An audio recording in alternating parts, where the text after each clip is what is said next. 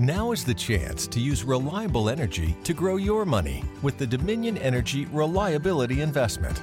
Our new investment product offers competitive returns, no maintenance fees, and flexible online access to your money. Make the reliable investment in reliable energy. The Dominion Energy Reliability Investment. To find out more, go online to reliabilityinvestment.com. That's reliabilityinvestment.com.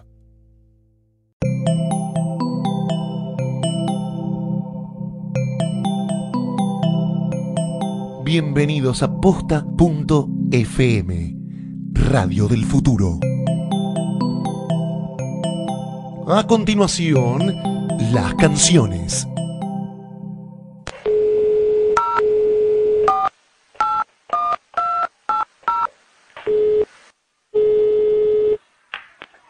Hola, Hola, ¿qué tal, Daniel? sí, ¿Cómo estás? Habla Violeta Castillo. ¿Estás ocupado ahora? Estoy ocupado, pero dije que me llamaras a esta hora. Sí, pero si querés te llamo más tarde. Mm, lo lamentable es que estoy con una difonía tremenda. En No dejes que llueva, la canción sobre la que vamos a hablar hoy, Daniel Melero dice, Vivir para callar no me deja conforme. Y es cierto, Melero habla y habla sin parar, pero siempre está diciendo algo. Hablar con él es una experiencia. Ni siquiera necesita que uno le pregunte, él contesta igual. A pesar de que salió en 1988 en el disco Conga, la canción se convirtió en un clásico del repertorio de Daniel. De hecho, 10 años más tarde, él mismo la reversionó en su disco Piano. Para mí es un hit. Cuando tocamos con el dúo que tenemos con Leo García, la hacemos siempre. Escuchemos la canción y cuando termine la historia en la voz del propio Daniel Melero.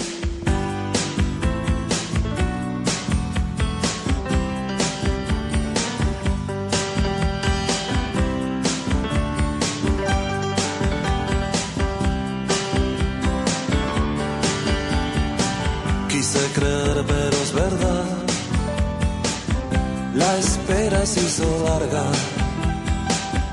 Todo cambia de lugar. Aún en la calma. Tengo tanto que decir. Las palabras me hacen torpe. Vivir para callar. No me deja conforme. Dejes que llueva,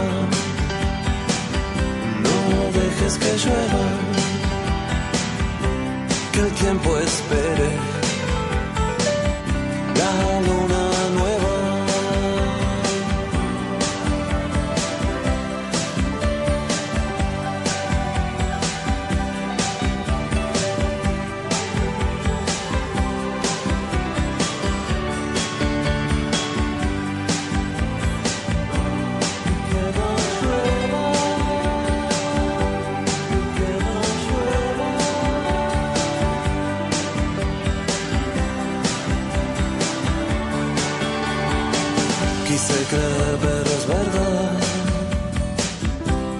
espera se hizo larga. Todo cambia de lugar. Aún en la calma. No dejes que llueva. No dejes que llueva. Que el tiempo espere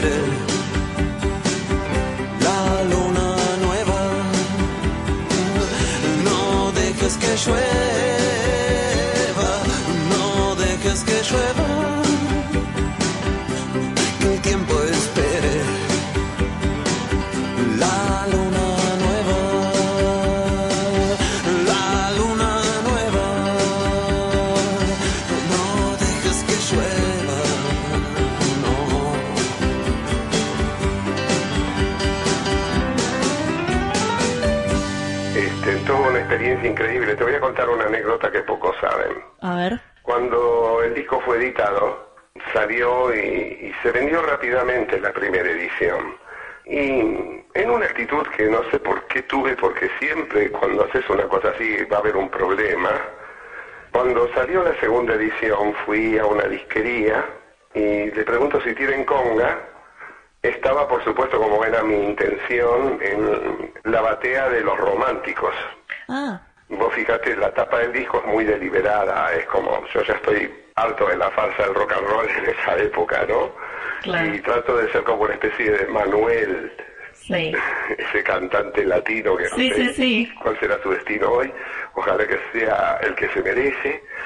Y, y me dicen, no, no, no lo compres porque de los dos lados tiene el mismo disco. O sea, la segunda edición de Conga tiene el lado A y el lado B idénticos en- Ah. en el vinilo. Y no tiene el lado B, tiene solo el lado A. ¿Fue un error de la fabricación? Sí, sí, sí, sí. Ah, mirá. Así como el primer disco de los encargados en la tapa tiene una foto que no era la que tenía que ir porque se le cayó café a alguien.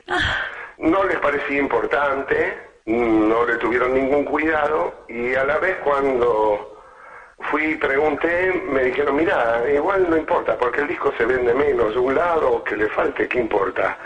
Claro, del otro lado estaba habitantes, música lenta, entre muros. Y estaba bien que desapareciesen, porque eso no valía la pena. Y, y justamente por eso me dicen que no que no querrían editar un disco mío, pero que no puedo editar un disco porque tengo un contrato firmado. Claro. Y yo decidí no respetar eso y fundé Catálogo Incierto. Claro, de esa manera te independizaste. No, me independicé con juicio. Ah, bueno.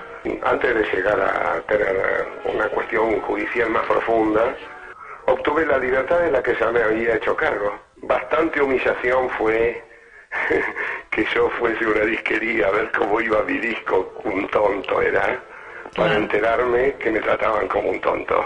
Sí, no, me imagino que en el momento no te habrá causado gracia. Fue muy liberador, fue muy liberador. Y uno al final, en mi caso, me hizo comprender que nunca tenía que tener una carrera, que tenía que tener una trayectoria, aunque fuera sinuosa. Claro. No permitiré jamás que alguien me diga que no puedo hacer algo, sobre todo en el universo de la música o de lo abstracto. Claro. Vamos a juicio si alguien cree eso. Y con respecto al tema en particular, ¿qué te acordás del momento en que salió? Lo que ocurrió cuando salió el disco es que dejó de llover. Dejó de llover por meses. Argentina se vio envuelta en Ah, la sequía más grande que había hasta esa época. Y el día de la presentación del álbum se produjo un diluvio Oh, que impedía que pudiera llegar al teatro a ver la presentación. Y a mí me parece que eso es una forma que tiene que ver con mi historia, con mi tipo de destino. No deje que llueva y que se cumpla, pero que nadie pueda venir a ver el show. claro. Y nada, yo hubiera preferido que lloviese que, y que uh, existiera el diluvio que ocurrió el día que lo presenté y, y- y no que el campo se viera seco. Claro. Mirá, qué loco, qué, qué literal. Es que llueve y, y sale de difusión y todos los noticieros hablan de la sequía en Argentina. Ah, Y, a mí me odia todo el mundo con eso. y más allá de la canción, digamos, la versión que vos grabaste, ¿te sigue gustando la versión de Conga o, digamos, te parece A que soportó bien el paso me del tiempo? avergonzaron todos los discos que hice. Pero ningún disco que he hecho no contiene lo mejor que podía brindar en lo infinitamente erróneo que puedo ser. Yo sigo tocando, no dejes que llueva. Y me acuerdo perfectamente en una sesión en la que vino Andrés a tocar piano y es increíble ver todas las posibilidades que él veía en la canción. Y creo que una buena canción es eso, un índice de posibilidades. Cuando las canciones son muy determinadas, solo pertenecen a su época. Claro, esta canción es como atemporal en ese sentido. Sí, probablemente no sé si hoy compondría esa canción, pero este, si la comp- mm, no, no hay un problema ahí. Lo, lo interesante es que fue hecha en ese momento, pero puede ser vista hoy. Claro. En Por eso la seguís tocando. que vos podés hacer para que se vean hoy y que no están listas para mañana. No Sí. existe en el archivo. Y es un tema medio hermano de melodías románticas también, ¿no? Sí, Como que es sí, el más parecido del disco. Andrés toca en melodías románticas. Claro. Este, sí, sí, está totalmente emparentado, sí. Melodías románticas lo dice de una manera más sintética. Si no fuera por las melodías románticas, juro que te olvidaría. Sí. sí. Y son dos canciones que compuse con guitarra acústica, con el primer instrumento que compré. Ajá. En realidad no lo compré, me dieron un cheque y no yo no sabía cómo se iba a un banco y se canjeaba y fui a un lugar y dije, ¿me puede dar algún instrumento? Y, y me sirvió para comprar una guitarra que todavía hoy conservo. Está acá al lado mío esa guitarra mientras hablo contigo. ¿Qué, ¿Qué marca es? ¿Qué guitarra es? Una guitarra Yamaha del año 77. Mirá. Carca me ha dicho que vale muchísimo dinero, este, pero para mí ha valido canciones. Eh, eh, prontamente tuve acceso a poder comprarme grabadores y un sintetizador. La abandoné, la denosté, pero mm, sigo componiendo con ella. No la vendas. No, no, no, no, no, no. Este, te digo más, yo he tenido que vender prácticamente todos mis instrumentos. Hay dos que no vendí. Y uno es mi primer sintetizador y el otro es esta guitarra. Ambos son Yamaha y son del mismo año. Ah, y cuando la versionaste, eh, ¿por qué decidiste vers- versionarla en piano primero? No dejes que llueva, que el tiempo espere.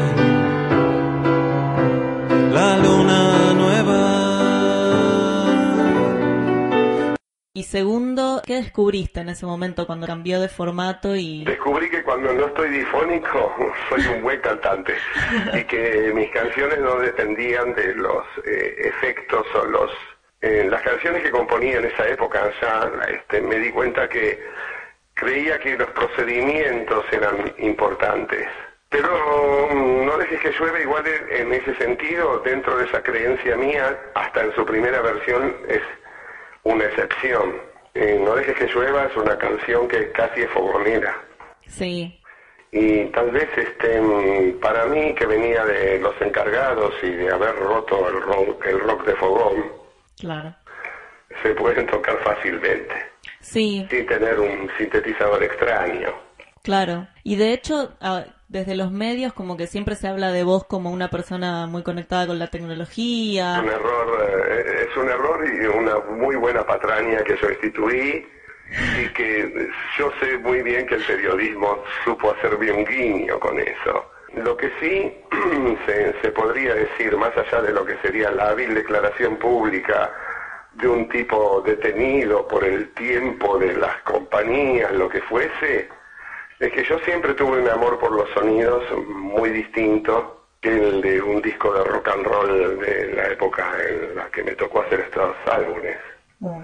En- o sea, mis discos son siempre de rock, no de rock and roll. Claro. Y, y- y- y fallan y tienen las eh, virtudes que se les puede ver en el tiempo. Pero no dejes que llueva, dirías que es un tema rockero o yo... Para mí es un tema de rock, sí. Ah. Si vos pensás eh, lo que estaba... Existía Riff como banda importante. Si vos pensás eso, te das cuenta que no dejes que llueva es para asesinar al tipo que lo haga. Y en ese sentido es rockero. Y mira, no es rock and roll, de eso estoy seguro. No, eso claro. Entonces, el, el rock a veces se disfraza de pop, ¿no? Sí. Digamos, Beatles, Soda, que son, son grupos de rock disfrazados de pop.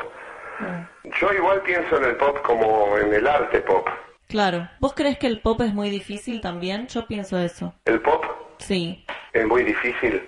Claro, es difícil porque es como muy abarcativo. Es como que Britney Spears es pop, No, Miranda para es mí pop. no. ¿Qué es Britney? Porque, mm, claro, o sea, para mí el pop, desde el punto de vista del rock, es eh, plantear una forma de vida que está muy alejada de la de Britney Spears. Aunque te quiero decir que a mí Toxic me encanta. Temazo. O sea, me parece una canción importante. Sí.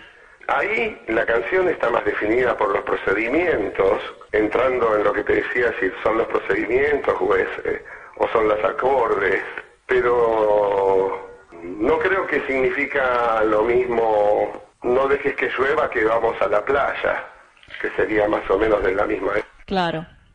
Y creo que no dejes que llueva es pop y vamos a la playa es popular. Entonces eh, hay una gran diferencia. entre la expresión popular y lo que juega con el arte pop, que es una pretenciosa bajada de línea de ideas que están circulando y que algún muchacho de barrio circulando en la esfera del arte, por ejemplo, en las artes plásticas y un simple muchacho de barrio de flores o no sé, un lurrit degradado este, puede convertir en arte pop por haber tenido la suerte y la desgracia de cruzarse con ideas nuevas. Yo iba al Ditela de chico y yo ahí comprendí muy bien lo que era el arte pop.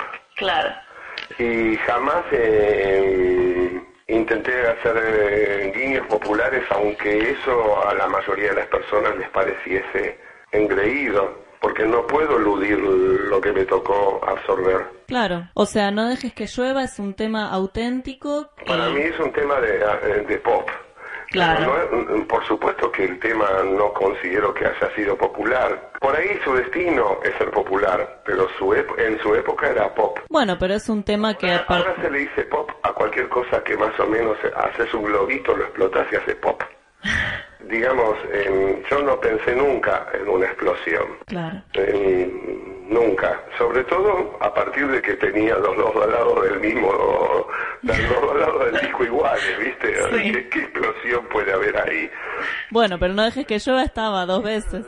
Darse cuenta que el rock, como estaba instituido en las radios y todo, eh, era una farsa, era muy interesante postura y me sorprende que con cómo eran mis planes yo la haya tenido, porque al final tener estilo es algo muy económico. ¿Cómo económico? Es económico, como el pan que es economía de los sentidos, digamos, para tener estilo no hace falta mucho dinero, para tener estilo al vestirse no hace falta mucho dinero yo siempre creí mucho más en los modos que en la moda. Claro. Y eso lo mantengo. Esa fue la historia de No dejes que llueva. Espero que hayan disfrutado la charla con Melero. Ah, y cuando habla de Andrés se refiere al mismísimo Calamaro, que grabó el piano de este hit irrompible. La semana que viene, en las canciones, voy a hablar con Leo García sobre su tema Renacer. No se lo pierdan. Soy Violeta Castillo y cualquier cosa que me quieran decir me encuentran en Twitter como arroba Violet Castillo. Hasta la próxima.